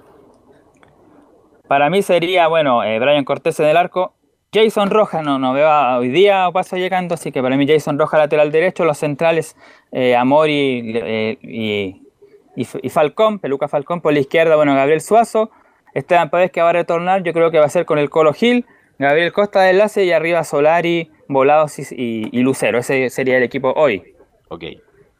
Roja por sobrepaso, pero hay que ver los próximos días si va recuperando el torte. Y lo que decíamos, claro, tiene que ver con los accesos. Colo Colo va a abrir más accesos para el día domingo. También eh, va a abrir más estacionamientos para que justamente no pase lo que ocurrió en el partido en Audax y Everton. Vamos a ver si esa medida sirve o no. Además van a llegar tres horas antes del partido, lo típico. Serán algunas de las medidas que van a tomar justamente la gente de Colo Colo para estos 28.000 espectadores que se esperan lleguen el día domingo. Y lo último, una efeméride en el equipo colocolino, o más bien un cumpleaños el volante y capitán de Colo Colo en la Copa Libertadores del 91, el Kaiser Jaime Pizarro, cumple 58 años en esta jornada. El Kaiser, ¿ah? el Kaiser Jaime Pizarro, muy buen jugador. El Jaime Pizarro, insisto, ya hicimos la comparación, el hijo es mucho más técnico, pero, pero Jaime físicamente, era, físicamente era extraordinario. O sea, mm. era una máquina. Era de lo mejor de Chile en muchos años. Eh, Jaime Pizarro. en la Copa América del 87 estuvo en, en, nómina de, lo, de la terna de mejor del mundo en su posición. Así que no, Pizarro lamentablemente no tuvo, jugó en Argentinos Junior, cuando Argentino Junior jugaba en Mendoza, Pizarro jugó ahí en, esa, en ese periodo, y si mal no recuerdo jugó en el Barcelona de Guayaquil, un, periodo Pizarro, pero no tuvo lamentablemente una gran expedición afuera, eh, no sé si jugó en México, Pizarro, a ver si me ayuda alguien ahí los, los colocólogos. Eh, Y bueno, después jugó en Católica a muy buen nivel, fue campeón y terminó ya con avanzada en Palestino. En Palestino jugando a buen nivel, ¿sí? Eh, Catol eh, Colo Colo, Argentino Junior, Barcelona, Colo Colo, Tigres, Palestino, Católica. Está, bien, ¿eh? está bien. Soy una, una, verdad, una verdadera Wikipedia. Bueno, gracias, gracias Nicolás Gatica. Eh, vamos a la pausa y volvemos con Cúrico, con la Católica y con las Colmas.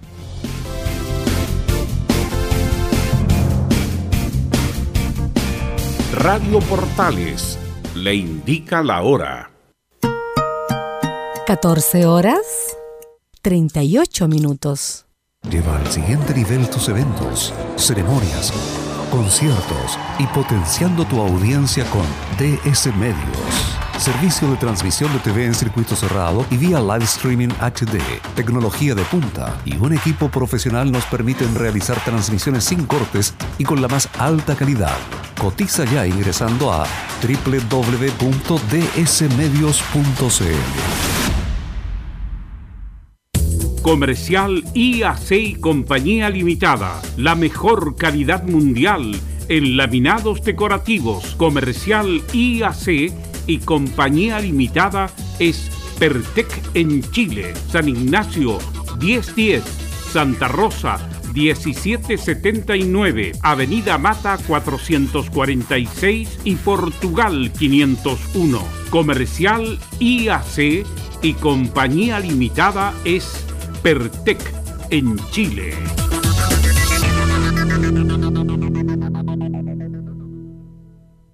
Desde todo Chile. Desde todo Chile. Y para todo Chile. Y para todo Chile. Portales Digital está en todas partes. www.radioportales.cl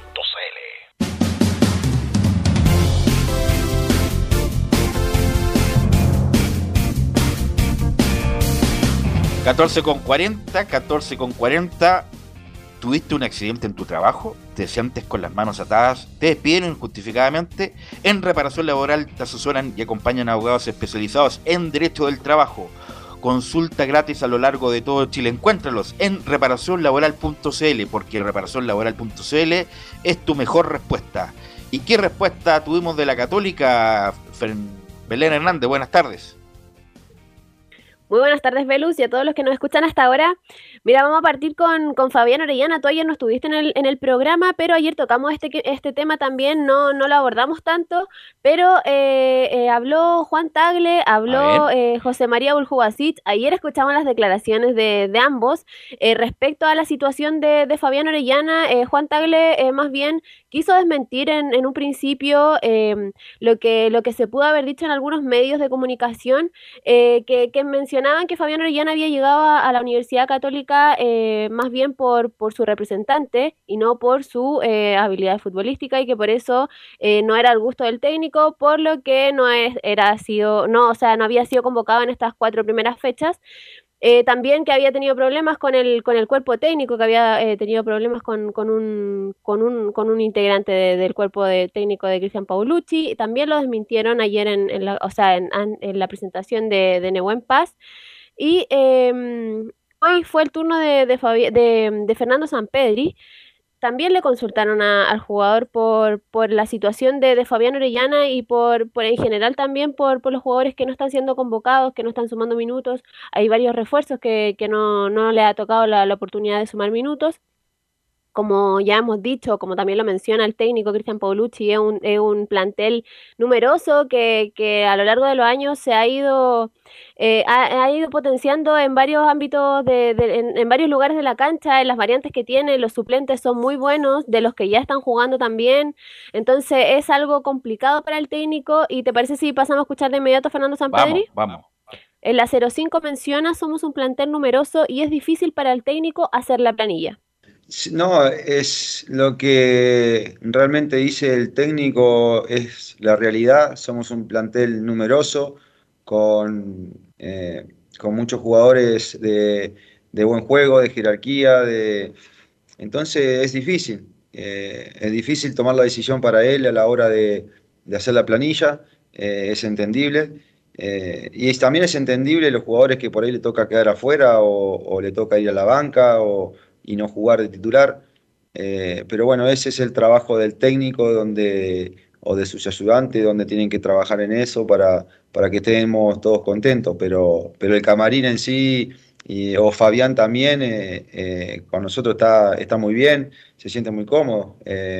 Después a la hora de jugar, bueno, es el técnico el que manda y, y él bien lo dijo, que, que se le hace muy difícil, pero el camarín está muy bien. Bueno, esas fueron las declaraciones de, de Fernando Samperi respecto a su compañero, que, que claro, Fabián Orellana este año solo ha sido eh, considerado para, para la Supercopa, que fue el partido ante Colo Colo, que tampoco fue titular, fue, jugó solamente unos minutos en el, en el segundo tiempo cuando ingresó, y en lo que va de este, de este campeonato, las primeras cuatro fechas no ha sido citado. Bueno, las dos primeras fueron por, por temas eh, personales que él tuvo que viajar a España, como ya lo habíamos mencionado anteriormente, y estas dos otras eh, han sido decisión técnica, que, que claro, no, Pero, no eh, le ha... Belén, la pregunta es, ¿va a ser algo católica con, con? ¿Sabes por qué? Porque si, juega, hace ruido, y si no juega, también hace ruido. Entonces, va a tomar alguna decisión porque Camilo, si va a estar en la banca, van a estar siempre preguntando, especulando, no lo citó, no lo llamó, va a estar en la banca, no juega, juega poco. Entonces, mejor sacarse, con todo respeto, un cachito y ver lo que, lo que, lo importante que es cómo se desenvuelve el equipo fecha tras fecha y no estar constantemente preguntándose esto, Camilo. A esta hora sacarlo de- va a tener que ser, no sé, a mitad de año tendría que ser, pero, pero va a que- seguir generando ruido. Aparte, van a decir el sueldo más alto del plantel y todo eso, ¿no? Y no está, y no está ni siquiera eh, en, en la banca. Claro, ya es cuar- cuatro fechas y, y que no ha sido citado. Las dos primeras por las que decía Belén. Ahora sí, ahora sí, disculpen. No, aquí estoy. Eh, está... eh, Yo creo que no lo pidió Paulich. Seamos sinceros, yo creo que no lo pidió, o si no estaría siendo citado. Y yo creo que el tema que se habló de, de que el representante lo metió, que lo desmienten, yo creo que por, por ahí va, porque, o si no lo estaría usando, por lo menos llevándolo a la banca, porque si tengo a Orellana por último, los últimos 15 minutos algo me puede hacer, pero acá no está ni siquiera considerado para, para partido del torneo. Es que ese es el problema, Carlos, porque eh, ya como extremo puede que no esté marcando, ya no, no venía jugando tampoco en esa posición en, en- en España, ahora último, pero venía jugando un poco más atrás y, eh, por más que le- eh, por más que sea más explosivo el, el planteamiento católica, pero Felipe Gutiérrez tiene, por ejemplo, va citado y, y entonces podría tener una oportunidad perfectamente.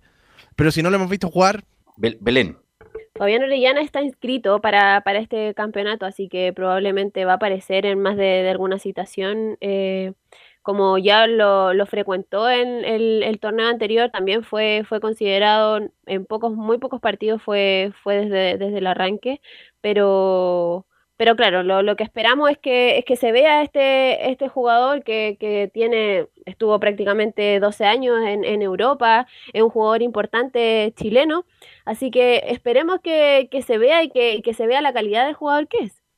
Eh, hoy día Fernando Sampedri también analizó su presente. eh, en el torneo anterior eh, fue el goleador de la Universidad Católica. Hoy también lleva, lleva bastantes goles, bueno, lleva tres, tres anotaciones. Eh, eh, también se habló de, de la posible salida, en, se rumoreó que, que podía irse por, por la edad que tiene ya, eh, que buscara nuevos horizontes por, por el importante eh, torneo que, que está haciendo, hizo la Copa Libertadores, jugaron la Copa Chile también en, el Campeonato Nacional, eh, son tetracampeones. Y eh, Fernando Sampedri tiene contrato hasta el, hasta el 2023 y lo que él espera es eh, seguir en, en la Universidad Católica, poder mostrarse en Copa Libertadores, pero le preguntaron por el tema de la cláusula de salida.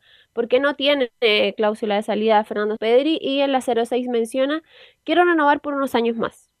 La verdad que estoy muy cómodo en el club. Eh, si hubiese, si hubiese pasado que hubiese una salida, hubiese sido antes. Ahora ya no estoy pensando en eso porque ya estoy enfocado 100% en, Católica nuevamente. Obviamente que era, si, si me tocaba irme, era para un beneficio de las dos partes. Como no, como no, no lo era así, entonces de ninguna manera me, podía ir. Eso lo, lo- lo dijo, lo digo siempre, que si, si, no, si el club no, no agarraba un dinero importante no, no, no era la, la idea, así que eh, no, me, me- quedo acá en el club como, como dije, estoy muy cómodo, pero, pero sí me hubiese gustado tener una, eh, o tratar de poder renovar por, por unos años más, pero, pero bueno, eso eh, se verá más adelante seguramente, así que bueno, hoy pensando en los objetivos que tenemos por delante, que son muy importantes. Justamente eso, Belén, te iba a mencionar porque antes del inicio de la pretemporada, eh, claro, se juntaron las partes para renovar y no llegaron a acuerdo. Por lo tanto, sigue vigente el acuerdo original que hasta diciembre del 2023. Claro, la, eh, ge- generalmente, y como siempre se, se dice y se menciona en las conferencias cuando habla José María Urjubasic, eh, se espera, claro, que llega, a- se cierre el torneo, se termine el campeonato para ya sentarse a negociar y ver si siguen o no, o no en el, en el equipo. Así que probablemente sea en, en 12 de diciembre, o sea, el 31 de diciembre del 2023 cuando termina ¿Qué edad contrato tiene, eh, qué edad tiene ya. San Pedri? ¿34? 34 recién cumplido. Sí, yo la do- dos años más perfectamente. Así que no, yo soy que la Católica está bien que cumple el contrato. Vamos a ver cómo, cómo termina el año, va a ver si le renovamos un año más o no, Camilo. Sí, yo creo que va a esperar a que termine el año, pero, pero sí, pero sigue convirtiendo goles, sigue siendo una, de las figuras de, la Católica, así que por el momento habría que, sí, habría que pensar en la, en la renovación. ¿Te puedo acercar un poco al, mi- al micrófono, a ver, para ver un asunto más cerca del micrófono? Ahí, ahí, sí, ahí porque se escucha, se escucha un poco lejos. Bueno, eh, ¿algo más, Belén? Sí, tenemos dos más de, de Fernando Sampedri que habló también de, mm, de la, de la Copa Libertadores, lo- lo- lo- el déficit que, que ha tenido la, la Universidad Católica en este torneo internacional. Están al debe, sin duda, eh, dentro de los tres equipos grandes que son tetracampeones. Eh, la U que ganó la Copa Sudamericana, el Colo Colo que también es campeón de la Copa Libertadores hace muchos años, pero tienen título internacional, la Universidad Católica no los tiene. Y en la 07 mencionó eh, la Copa Libertadores es muy importante, pero nuestro objetivo principal es el torneo local. Sí, bueno, claramente es, eh, eh, un, es un objetivo es pasar a, octavo, sería muy lindo otra vez. Obviamente siempre avanzar es bueno, pero nosotros nos estamos preparando para eso con, con estos partidos que, que empezó el torneo local, pero nosotros el objetivo principal es el torneo local, es ganar el campeonato y eso a, eso apuntamos nosotros. La Copa Libertadores es muy importante para, para nosotros, para el club, para el hincha también pero obviamente la cabeza nuestra estaba, estaba en el campeonato local. Y ya pasando a, justamente el campeonato local, el próximo rival que va a tener eh, la Universidad Católica es Cobresal, va a tener que visitar allá en El Salvador, un- una cancha difícil, pero donde la Universidad Católica ha hecho buenos partidos y em, Ah, los- el, el torneo anterior eh, venció por, por 3 a 1 a, a- a Cobresal allá en, en el Cobre. La, la- el Cobresal viene de, de dos triunfos, viene de un empate y de una derrota. em, tiene, tiene los mismos, bueno, no los mismos, la, la misma estadística que tiene la Universidad Católica porque tiene, viene de tres triunfos y eh, de una sola derrota, pero también viene de, de un de una caída, de un tropiezo en, eh, de, de visita justamente. Y eh, la 02 menciona a Fernando Sampedri, Cobresal es un equipo muy fuerte en su cancha. Sí, bueno, el Cobresal es un equipo muy fuerte en su cancha eh, más que nada, pero nosotros tenemos, nosotros con, con lo que me preguntaste sobre el mejorar, analizamos mucho las cosas buenas que hacemos y, y nos, eh, nos, nos sostenemos sobre eso. Seguimos insisti- insistiendo en lo, en lo mismo y corregí el, el segundo tiempo de, de- de Palestino el otro día, así que no- nos guiamos por esas cosas. Ya para, para cerrar, mañana vamos a continuar con revisando lo, lo del, del próximo rival que va a tener que disputar la, la Universidad Católica, que van a tener que enfrentar.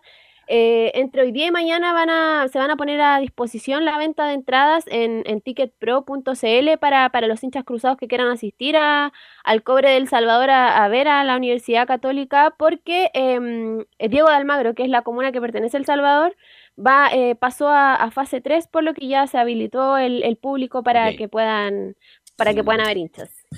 Bueno, pasó piola lo que dijo San Pedro, ya vamos a hacer lo que podemos nomás la copa y si resulta, resulta y si no, vamos a ir por el penta. Mira, lo, que, lo poco competitivo que ya somos de antemano para pelear o por lo menos ser competitivo en Copa Libertadores. Pero eso lo vamos a hablar mañana ya, Belén Hernández. Gracias, Belén. Buenas tardes. Y vamos con Rodrigo Jara y el informe que dejó después de la derrota de Curicó. Preocupación, podríamos decir, es la palabra que ronda en Curicó Unido luego de las dos derrotas sufridas por el equipo albirrojo ante Universidad Católica y Unión Española respectivamente. Y es que en el partido frente a los rojos de Santa Laura, el cuadro de Curicó Unido mostró una evidente baja en el desarrollo de su juego y también en su planteo técnico-táctico de la mano del adiestrador Damián Muñoz.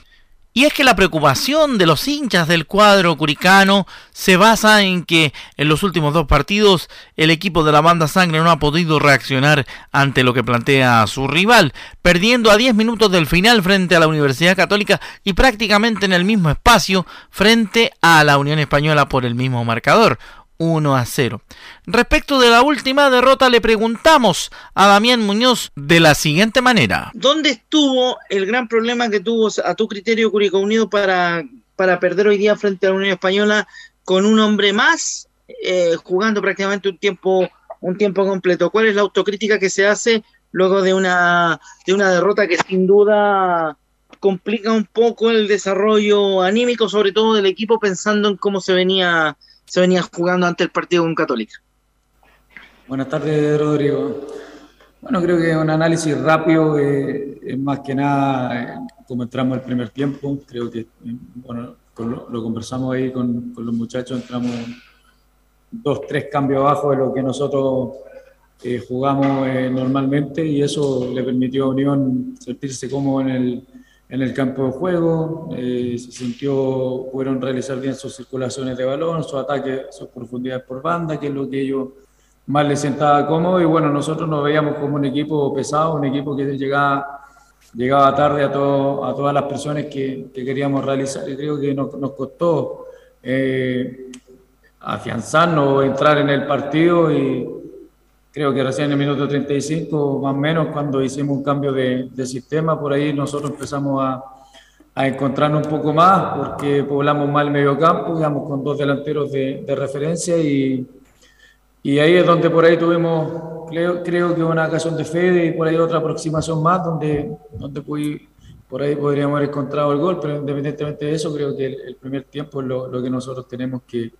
que mejorar muchísimo. Bueno, y el segundo tiempo con un hombre más, y vimos donde ellos, más o menos los hombres que tenían por línea, por lo mismo después realizamos el, cambio a, línea de tres. Pero bueno, fue de esos días que, que nos costó encontrarnos en, en, las asociaciones. Nosotros tenemos jugadores que, que tienen buena calidad técnica y, y, nos costó, nos costó generarnos ocasiones de gol y creo que eso es lo, lo que tenemos que, que, ver por qué nos pasó y, y, y, trabajarlo para que no en otro, en otro futuro no vuelva a, a pasar, porque es complejo, tú puedes ganar, empatar o perder, pero la, eh, por eso la forma la que, la que uno los deja eh, tranquilo o intranquilo. Ahora eh, viene el partido con Everton el próximo día sábado a las eh, ocho y media en, en Sausalito. Eh, ¿Qué mejora se puede hacer pensando en un, en un rival que juega mucho de medio campo hacia adelante, que tiene control de balón, que tiene una defensa bastante, bastante firme en el entendido de cómo plantea, de cómo plantea los partidos. El fin de semana ante, la calera hizo un, hizo un partido donde, donde presionó bastante al, al cuadro rival y probablemente frente a Curicó Unido haga lo mismo. Eh, ¿Cuál es tu primera, tu primera impresión enseguida, recién en caliente del partido que se perdió con Unión Española, de lo que habría que mejorar pensando en Everton? No, bueno, nosotros ahora, desde ahora en adelante, veremos lo que vamos a realizar con Everton. Sí, concordamos que que un equipo intenso, su entrenador en todos los, los clubes que ha estado eh, ha sido así, un equipo que realiza mucha presión alta, que bueno, le acomoda también jugar con, con, la línea de tres por lo mismo y, y, bueno, nosotros tendremos que ver dónde encontramos los caminos para romper esa presión y para, para encontrar nuestro juego, que es lo más importante, encontrar nuestro buen funcionamiento y eso es lo que tendremos que trabajar muchísimo en la semana, más allá de lo que nos presenta el Real, de mejorar nuestro juego colectivo. Decir que cada vez que Estadio Portales le pregunta a Damián Muñoz sobre situaciones que tienen que ver con autocrítica o desarrollo futbolístico, el técnico albirrojo siempre contesta del mismo modo y con la misma voluntad y también con la misma paciencia para explicar a la gente lo que tiene que ver con la situación táctica. Al contrario de lo que nos pasaba con Martín Palermo, que a veces se negaba a contestar nuestras preguntas o se iba por la tangente pensando en otra cosa. Ahora, yendo específicamente a lo que tiene que ver con el desarrollo de la semana pensando en Everton el próximo sábado, el cuadro albirrojo desarrolló el día de hoy la primera parte de su práctica correspondiente al reinicio de semana, ya que ayer tuvieron, obviamente como corresponde a día posterior a partido, un día de recuperación y también de regenerativo en algunos casos. Entonces se prepara el viaje a la quinta región del próximo sábado, que realizarán el día viernes por la tarde a la ciudad Jardín para enfrentar a Everton de Viña del Mar en el Sausalito. Lo que aún no sabemos es si el partido contará o no contará con público visitante, lo que queda supeditado a la situación de fase sanitaria correspondiente a situación de pandemia en la quinta región. Ok, ahí estaba Rodrigo Jara con el informe de Curicó. Mañana vamos a hablar obviamente de las colonias porque ya estamos en la hora. ¿Algo más para terminar, eh, Camilo, Carlos Alberto, Giovanni? No, suerte, suerte para Auda. Yo sigo sosteniendo que favorito es eh, estudiante, pero le deseamos suerte a Auda Italiano. Camilo. Sí, lo- No, nada por acá, Veluz. Ya, Giovanni, No, lo mismo para ¿Velus? suerte, pero complicado partido para hoy día. Laurencio. Yo una última cosa muy atento para el día de mañana porque a- además de las reacciones del auto vamos a estar con conferencia en vivo a las 14 horas de la U y de Colo Colo que van a hacer conferencia conjunta de la NFP y estaremos muy atentos con Felipe Olguín, Nicolás Catica y todos quienes estamos muy alerta al Superclásico 191. Muy buena tarde muchachos. Gracias, Laurencio. Gracias, Emilio, por la puesta en el aire. Nos encontramos mañana en otra edición de Estadio en Portales.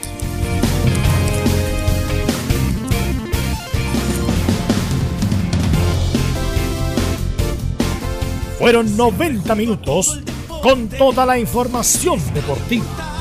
Vivimos el deporte con la pasión de los que saben. Estadio en Portales fue una presentación de Ahumada Comercial y Compañía Limitada. Expertos en termolaminados decorativos de alta presión.